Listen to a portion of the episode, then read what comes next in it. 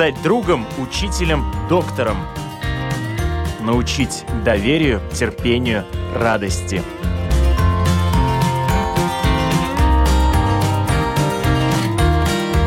Школа для родителей на Латвийском радио 4. Здравствуйте, с вами Марина Талапина, звукооператор Яна Дреймана. Это программа «Школа для родителей». Напоминаю, нас можно слушать на радио, также в приложении Латвийского радио и в подкастах, практически на всех платформах, включая Spotify, Google и Apple подкаст, и также на нашем сайте lr4.lv. И сегодня мы хотим поговорить о том, что в Латвии открывается выставка детских рисунков и фотографий Национальной гвардии Украины и куратор выставки. Сегодня у нас в гостях я рада представить в студии Габриэла Кабицына Кавьер. Здравствуйте. Доброе утро.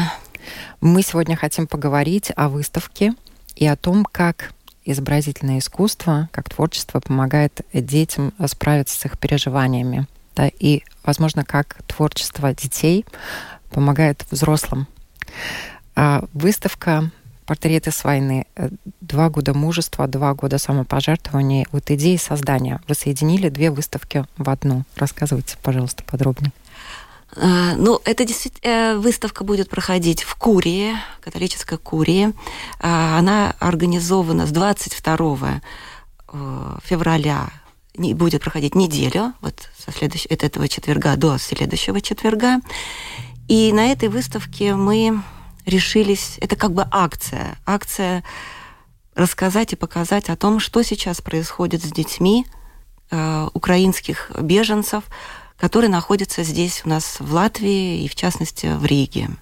Это уже вторая выставка. Первую мы организовали э, два года назад, э, когда мы работали с детьми в центре приема беженцев.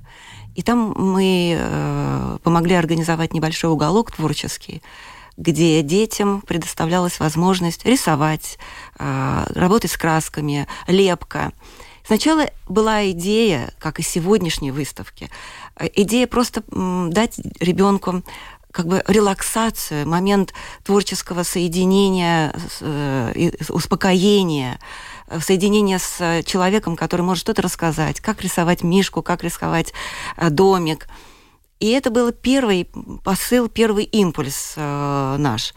Но когда мы увидели тот материал, который у нас оказался на руках, мы поняли, что без выставки это нельзя оставить.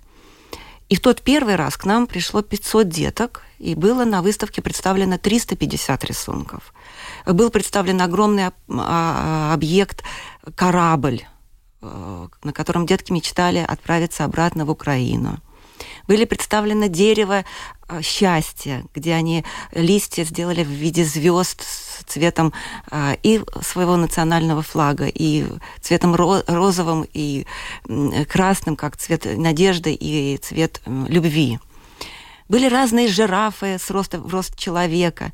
То есть дети представили свое творчество. Таки, так, это такое было раскрытие их потенциала, что э, на выставку к нам...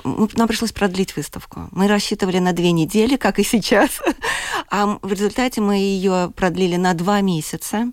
Она пользовалась большим успехом и даже э, перевезли потом во французский центр, э, в, институт францез, и там э, продлили эту выставку. Э, выставка вторая, вот, э, тоже посвящена уже... Здесь мы уже действовали более обдуманно. А мы хотели рассказать о том, что дети не просто творят, а что дети знают, для чего они это э, рисуют. Для них теперь важно было разговаривать с теми, кто сражается за них. Потому что у нас были контакты с Национальной гвардией Украины, мы привозили сюда оркестр, военный оркестр Национальной гвардии, который выступал вместе с военным оркестром Латвии. Это был впервые при э, появление военного оркестра Украины здесь, в Латвии. Это был великолепный концерт, на котором исполнялись и джазовые композиции, и военные марши. Это был такой, знаете, как бы конкурс, соревнования, приветствия друг друга. И э, потом наши э, разговоры уже за кулисами привели к тому, что а почему бы не показать фотографии э, будней Национальной гвардии. И так этот проект возник, и э, пресс-служба Национальной гвардии нашла фотографии, где будут показаны и портреты людей, которые сражаются, и их будни. Там будут очень трогательные фотографии. Их немного. Э, всего 14 будет представлено в Курии, но э, остальная часть будет представлена в музее оккупации. Мы разделили эту, эту коллекцию, и в музее оккупация откроется эта выставка, вот эта часть этой выставки 24 числа в субботу в 11 часов. Можно будет увидеть как бы вторую часть этой выставки. И э, к выставке фотографий в Курии мы присоединили рисунки детей. Э, что тоже очень символично, потому что маленький ребенок, что он может послать папе, который на фронт? На фронте, да. Письмо. А Письмо. в письме что, если он рисунок. даже еще иногда писать не может, это будет рисунок. Вот именно так мы э, следовали этой логике, и мы пришли в украинский э, детский центр Пилигрима, Пилигрина, которая у нас э, находится здесь в Риге. Этот великолепный центр, который организован э, ин, энтузиастами, желающими помочь деткам э, чувствовать себя украинцами. В этом центре э, присутствует 120, даже больше, чем 120 человек, деток, э, возрастов всех от первого класса и до 12 класса. И там э, предоставляется возможность изучения украинского языка, латышского языка. Э, деткам, например, вот несколько дней назад к ним приходили даже представители полиции, рассказывали, как надо себя вести на дорогах, какие, какая ответственность несет ребенок, как ездить на велосипеде, например, что нужны права на велосипед. Теперь все детки записались в очередь получить права, потому что грядет лето, и они мечтают о том, что покатаются на велосипедах по паркам Риги. И вот эти вот маленькие детали, они э, помогают ребенку, который сейчас приехал сюда, в Ригу, оторванный от родителей, часто от семьи, от э, своих друзей и просто от родины, почувствовать себя вот в этом небольшом сообществе, себя обратно как дома. Потому что как бы мы с вами не старались здесь, в Риге, приветствовать их, это все равно человек, оторванный от своей нормальной жизни, от нормальных условий. Поэтому в этом центре создается вся атмосфера, необходимая для того, чтобы ребенок чувствовал себя защищенным.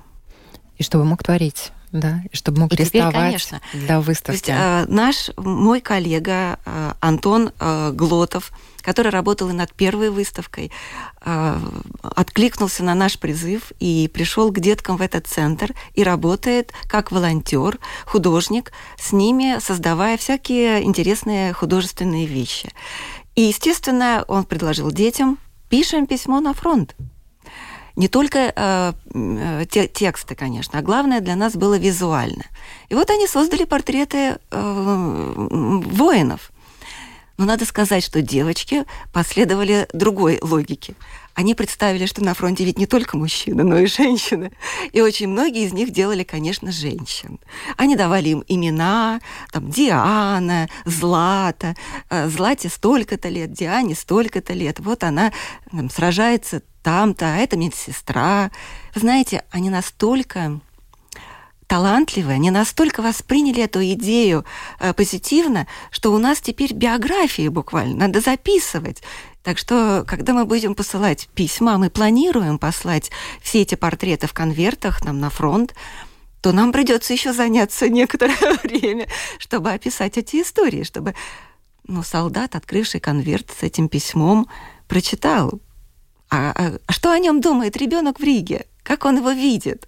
Какие у него должны быть глаза, э, усы, борода, или он э, темноволосый, или он блондин. Это вот эти мысли ребенка о том, кто его защищает. Это, это вот эта связь, которая не прерывается. Понимаете, ребенок здесь, над ним не летают ни, ни взрывы, ни ракеты, но он все равно ощущает, что он часть того, что страдает. Его родина страдает. И когда мы с ними разговаривали, это было у каждого ребенка первым делом. Да, там идет война, но я хочу вернуться. Но мама там не разрешает, бабушка не разрешает.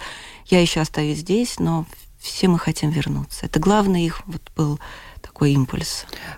Я побывала на вашей первой выставке в конце 2022 года, в декабре, которая проводилась, да, и э, выставка называлась «Берегите тинейджеров», да, и на меня, конечно, произвели впечатление работы подростков, очень такие зрелые, очень глубокие, и там было много боли, и в то же время было очень много силы, да, силы духа, да, и, а, конечно, у каждого человека могут рождаться, наверное, свои эмоции, э, глядя на произведения и детей, и взрослых. А, вот эм, какие эмоции рождает ваша выставка сегодня? Портреты солдат и работы детей. Знаете, мне кажется, что и как бы мы и хотели, чтобы это было э, прочитано нашими зрителями и понято ими, и прочувствовано так же, как мы задумали. Э, нам было важно показать Э, сегодня зрителю Риги, Латвии, гостям, э, туристам, кто придет на нашу выставку, что сейчас идет э, война, где люди гибнут. Каждый день десятками людей погибает, защищая свою родину. И это не фильм художественный, где мы с вами можем выключить в любой момент. Это реалия, в которой существует целая страна. И конкретные мужчины, и конкретные женщины – каждый день знают, что они могут не э, лечь спать, потому что пуля или снаряд, или взрыв их э, закончит их существование. А с другой стороны, есть дети, продолжение их, которые это тоже знают, и которые в своем, как они умеют, поддерживают их этими, этой тонкой эмоциональной связью. Почему э, пресс-служба Национальной гвардии согласилась на эту выставку? У них слишком много забот, понимаете, чтобы еще откликаться на наши какие-то творческие помыслы. Однако они поняли, это не с точки зрения пропаганды. Вот посмотрите, как страдают украинские солдаты, помогите им больше. Нет, здесь куда глубже понятие. Это понятие, что такое человек. Но вот есть человек, который просто идет уничтожать. Это с одной стороны линия фронта, да, вот это это такие звери, которые пришли уничтожать, не думая, раненый перед тобой, э, живой человек, ребенок, собака, они уничтожают все. И с другой стороны стоят люди, которые защищают свою землю. Они ее отдают за нее жизнь. А ведь еще вчера они так же, как мы с вами, пили воду, э, сидели в кафе. У кого-то были любовные переживания, у кого-то были рождения детей – и они все оставили для того, чтобы просто исчезнуть. Но оставить после себя возможность этому поколению жить. Вот этому, который сейчас рисует их портреты. Поэтому эта выставка это не, не игра, это очень тяжелая выставка, потому что мы разговаривали с детьми, а что такое Родина? Ну, потому что умирают солдаты, их папы, их братья, их дяди умирают за понятие Родины. А понимает ли ребенок, что такое Родина? И вы знаете, мы спросили детей 10 лет, 7 лет и 6 лет. Мы специально взяли вот такой вот разрыв в возрасте, и каждый ответил, что я знаю, что такое Родина. Каждый говорил своими словами, свое описание. Но никто не посмотрел на нас с удивлением, что такое Родина, о чем говорит тетя. Всем было понятно, что это кто-то говорит, что это квартира, в которой осталась его собачка, и там бабушка осталась. Кто-то говорит, что это папа, который там у меня сражается. Кто-то говорит, что это страна и люди. У каждого свое описание. Но, Но каждый есть. подсознательно есть. Это то, в чем враг их обвиняет. У вас нет родины, у вас нет истории. Вы никто. Нет, у них есть история. У них есть история еще с Даниила Галицкого, середины XIII века, когда папа римский прислал корону Даниилу Галицкому, это называлось Галицкое королевство, когда еще московского княжества не было. И э, сегодня вот э, Национальная гвардия, тут фронт, действительно фронт, который сражается, и те места, где сейчас мясорубка, мне кажется, на самом деле, действительно, если ваши письма дойдут э, тем солдатам, это будет, э, наверное, вздох. Это будет ощущение, что это не, все, все не напрасно, потому да. что, наверное, когда вы там вот в этом кошмаре, вы теряете понятие, что а зачем все это? Но и, и, и инстинкт человека к самосохранению, он велик. И какой-то момент думает, а зачем я должен погибать? Вот в этой мясорубке. Но когда человек держит в кармане, а я знаю, еще с первой выставки, когда мы посылали эти письма, мы, эти, мы все э, заслали. Все эти письма ушли на фронт, в конверты. И нам потом посылали видео, как солдаты открывали эти конверты, как они смеялись, как они прикалывали к своим блиндажам э, эти картинки и говорили, что вот, ну, вот там над небольшим местом, где они отдыхают, эти картинки висят. И это та связь с, с тылом, в котором э, должны расти дети. Они должны расти гражданами ответственными. Потому что ну, не за каждое поколение отдают жизни. Правильно? Не в каждой стране. А вот в Украине за сегодняшнее поколение маленьких деток, с которыми мы с вами, о которых мы с вами сейчас говорим, за них отдали жизнь. Их жизни очень ценны. Понимаете, каждая жизнь этого ребеночка, она стоит уже жизни э, воина, который за нее отдал свою жизнь. И, э, к сожалению, ситуация сегодня такова, как вы сказали, э, что даже старые воины готовы поехать, там стоять э, насмерть только для того, чтобы быть со своими детьми, уже взрослыми, которые сейчас дают уже за новое поколение своей жизни, да? Да, у нас уже сформировались волонтерские связи с теми, кто на фронте, и мы общаемся с ними и слышим от них какие-то просто призывы о помощи или э, просто поговорить по-человечески. И есть э, случаи, когда отцы, которые сами находятся в гражданской обороне своих районов, зная, что происходит сейчас под Авдеевкой, где э, происходит вот э, истинная мясорубка, где людей э, в, на, наперекор всем договоренностям расстреливают раненых. Об этом известно, об этом знают э, все СМИ, говорят. Расстреливают украинских раненых солдат, э, тем самым как бы подчеркивая, что нету понятия гуманности с этой стороны, со стороны врага, со стороны э, пришедшей э, уничтожать все на своем пути. И э, отцы и дедушки выезжают туда. Я не знаю, доберутся ли они до своих сыновей, смогут ли они их обнять, что будет сейчас. Но вот этот э, позы, по, порыв своего ребенка вытащить из этой мясорубки, ну кто может э, обвинить отца? Никто. Ты можешь только так сказать, Господи, э, сохрани этого отца и этого сына, чтобы они увиделись заново. И вообще, вы знаете, конечно, это очень интересный сейчас момент – вот вы сейчас правильно сказали про девочек с нашей выставки «Береги тинейджеров», и а, три художницы украинские приняли участие в этой выставке. И я тогда на открытии выставки сказала то, что меня больше всего поразило в общении с этими девочками. Ведь а, две девочки, одна из Ирпеня, вторая из э, Буча. Буча. Понимаете, я сказала, говорю, девочки, вы на вес золота. Это просто Господь вас хранил, что вы смогли вырваться оттуда. И они, зная, что пережили их соседи, их приятели, погибли люди, их приятели, расстрелянные русскими. Но дело в том, что у этих девочек не было злобы.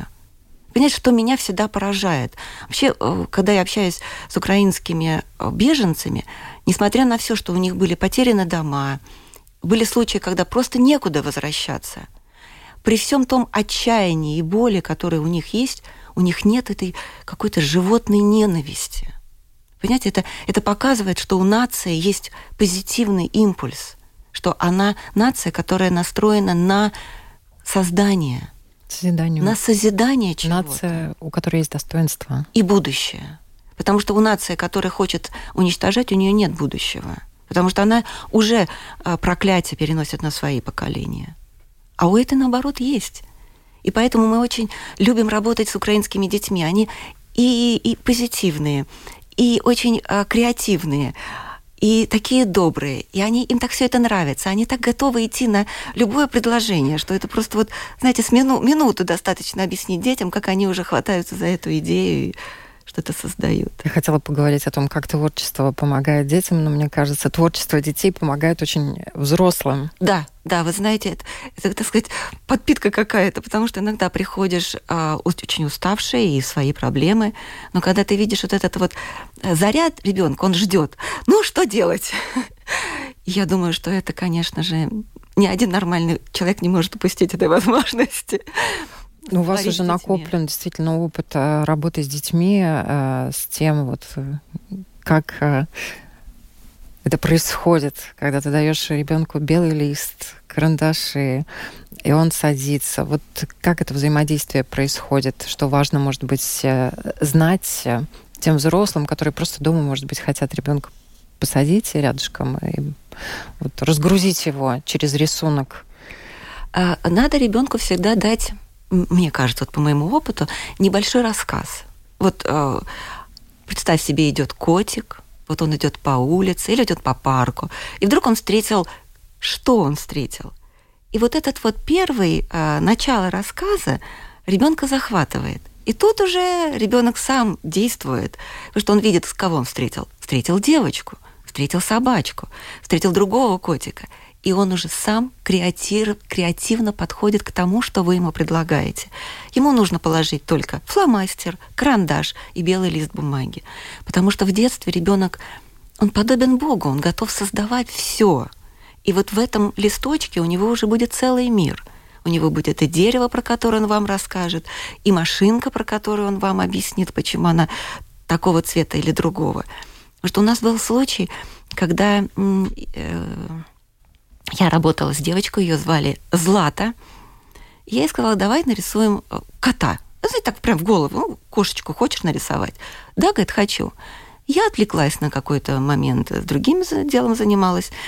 Подхожу, и вдруг у Златы котик. И у каждой э, с четырьмя ножками, и каждая лапка своего цвета.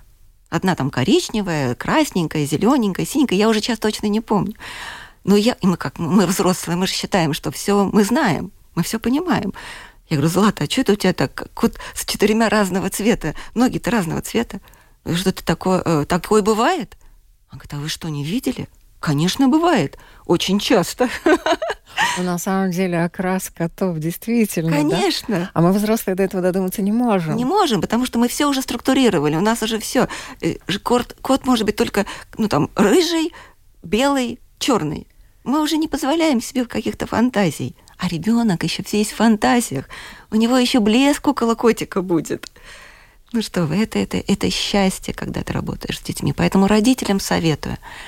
В любой момент берите э, паузу, сажайте ребенка и творите вместе с ним. Вы почувствуете эту связь, которая никогда не прервется, творческая.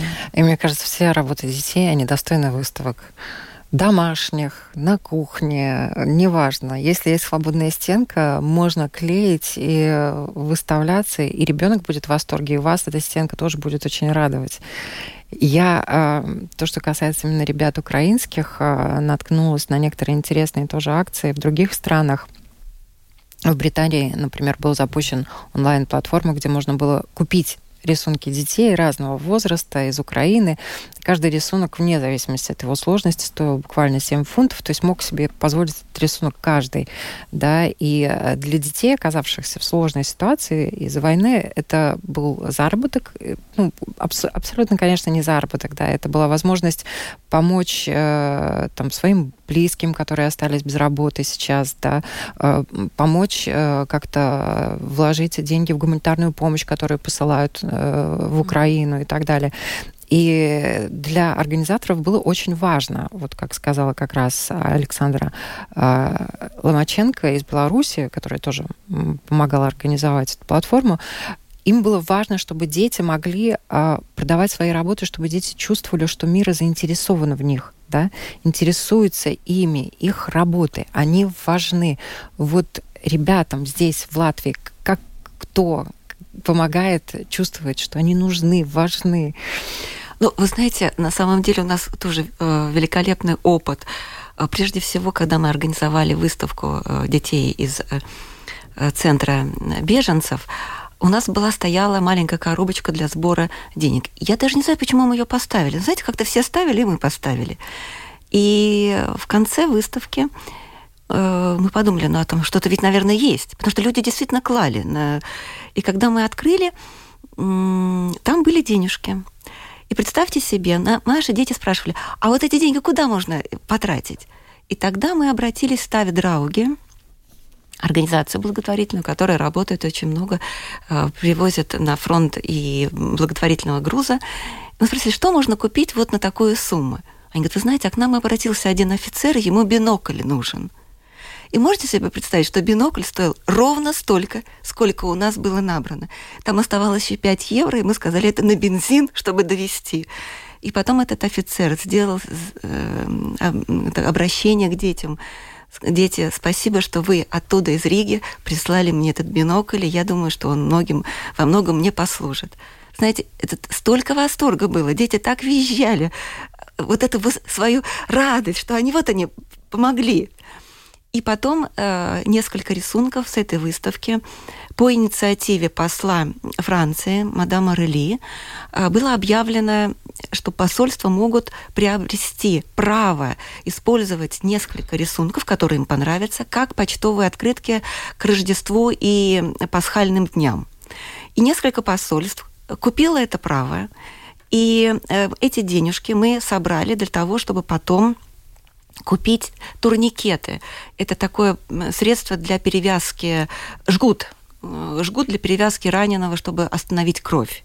Мы набрали, представьте себе, 2000 э, евро с наших акций, плюс еще мы делали концерт благотворительный и закупили э, самые лучшие э, турникеты и послали на фронт тоже ставить дороги. И это сделали дети? Это сделали дети. И вот дети таким образом спасали раненых от... Э, это было им, знаете, ощущение Конечно, это помогли взрослые, там, послы. Э, э, это как бы работала машина такая уже ну, государственная, но неважно, это же дети. И они, теперь они говорят, о, а мы вот спасли каких-то раненых, а вы сколько спасли раненых? То есть, понимаете, они не сидят здесь, сложа руки. Для них важно быть причастным, да, и, и важно, что они могут помочь. И вот я слышала тоже рассказ одной женщины, э, что ребенок до участия в той акции, да, он, он все время ездил э, в различные там гуманитарные э, миссии с родителями, но все время чувствовал вот такую свою какую-то беспомощность, что он не может ничего сделать, вложить, он просто с ними ездит хвостиком. А когда эта акция открылась, у него появилась реальная возможность вложить деньги, что-то послать, и это действительно добавляет сил. И это уже совершенно другое, другая посылка в том числе, правда? Да, и вы знаете, это, это же и формирует понятие э, нации народа, правда? Когда все едины, когда есть та большая беда, как вообще большой семье. Все встают на защиту друг друга. А родители делают одно, детки делают другое. Так в семье, в семье нормально положено. Так вот и сейчас в Украине на защиту друг друга встали и взрослые с оружием, и детки, которые, как говорится, вот чем можем, тем и помогаем. Вот это, это, наверное, самый большой дар, который сейчас эта ситуация может вернуть людям. Боль, а как бы в ответ приносится вот это вот рождение общего дела, через которое проходит весь народ. И это связь, которую не разорвать нет. ни одним снарядом. Нет, нет, конечно. И не могу не спросить о планах. Э, э, план есть очень интересный. На основе этого, э, этой выставки и особенно того материала, который у нас появился в связи с организацией этой выставки, мы будем делать документальный фильм о детях, которые должны прожить сейчас жизнь тех маленьких детей, которые погибли под развалами домов после российских бомбардировок. «Проживи мою жизнь». Приблизительно так будет называться фильм, который мы рассказываем, и мы встаем против уничтожения детей, и наши дети здесь в Риге тоже хотят сказать «Остановите убийство детей». Вот такой будет документальный фильм, где участвуют наши дети из этого центра. Э, и мы думаем, что он поможет обратить внимание э, всех на эту страшную проблему. Не просто дети уехали, а остались те, кто погибает там, в Украине. Кто может жить и должен жить. Да. И э, в рамках выставки, которая сейчас будет проводиться, также можно будет а, помочь в создании э, реабилитационного лагеря в Риге для детей из Украины, из прифронтовой зоны. Да? Да, это инициатива, которую мы хотим э, сейчас э, над ней работаем. Э, приблизительно 10 деток хотелось бы привести сюда для того, чтобы они в течение, может быть, недельки могли отдохнуть, когда будет теплая погода здесь в Риге, познакомиться с Латвией, с какие-то, знаете, азы латвийского, латышского языка, культуры Латвии, ну и просто чтобы они отдохнули от тех переживаний, тех стрессов, которые сейчас они находят. От бомбардировок. Э, я, мы общаемся очень много и с ребятами, и с людьми, которые сюда приезжают. И э, вот э, все говорят о том, что настолько непривычно, э, что нет канонат вот этих вот ужасных, да, но да. в то же время когда к этому привыкаешь, начинаешь расслабляться. Вот дай бог, чтобы побольше детей из Украины, из этой прифронтовой зоны пока, к сожалению, ситуация не закончилась, и будем надеяться, что она быстрее закончится, но чтобы они могли приехать, передохнуть.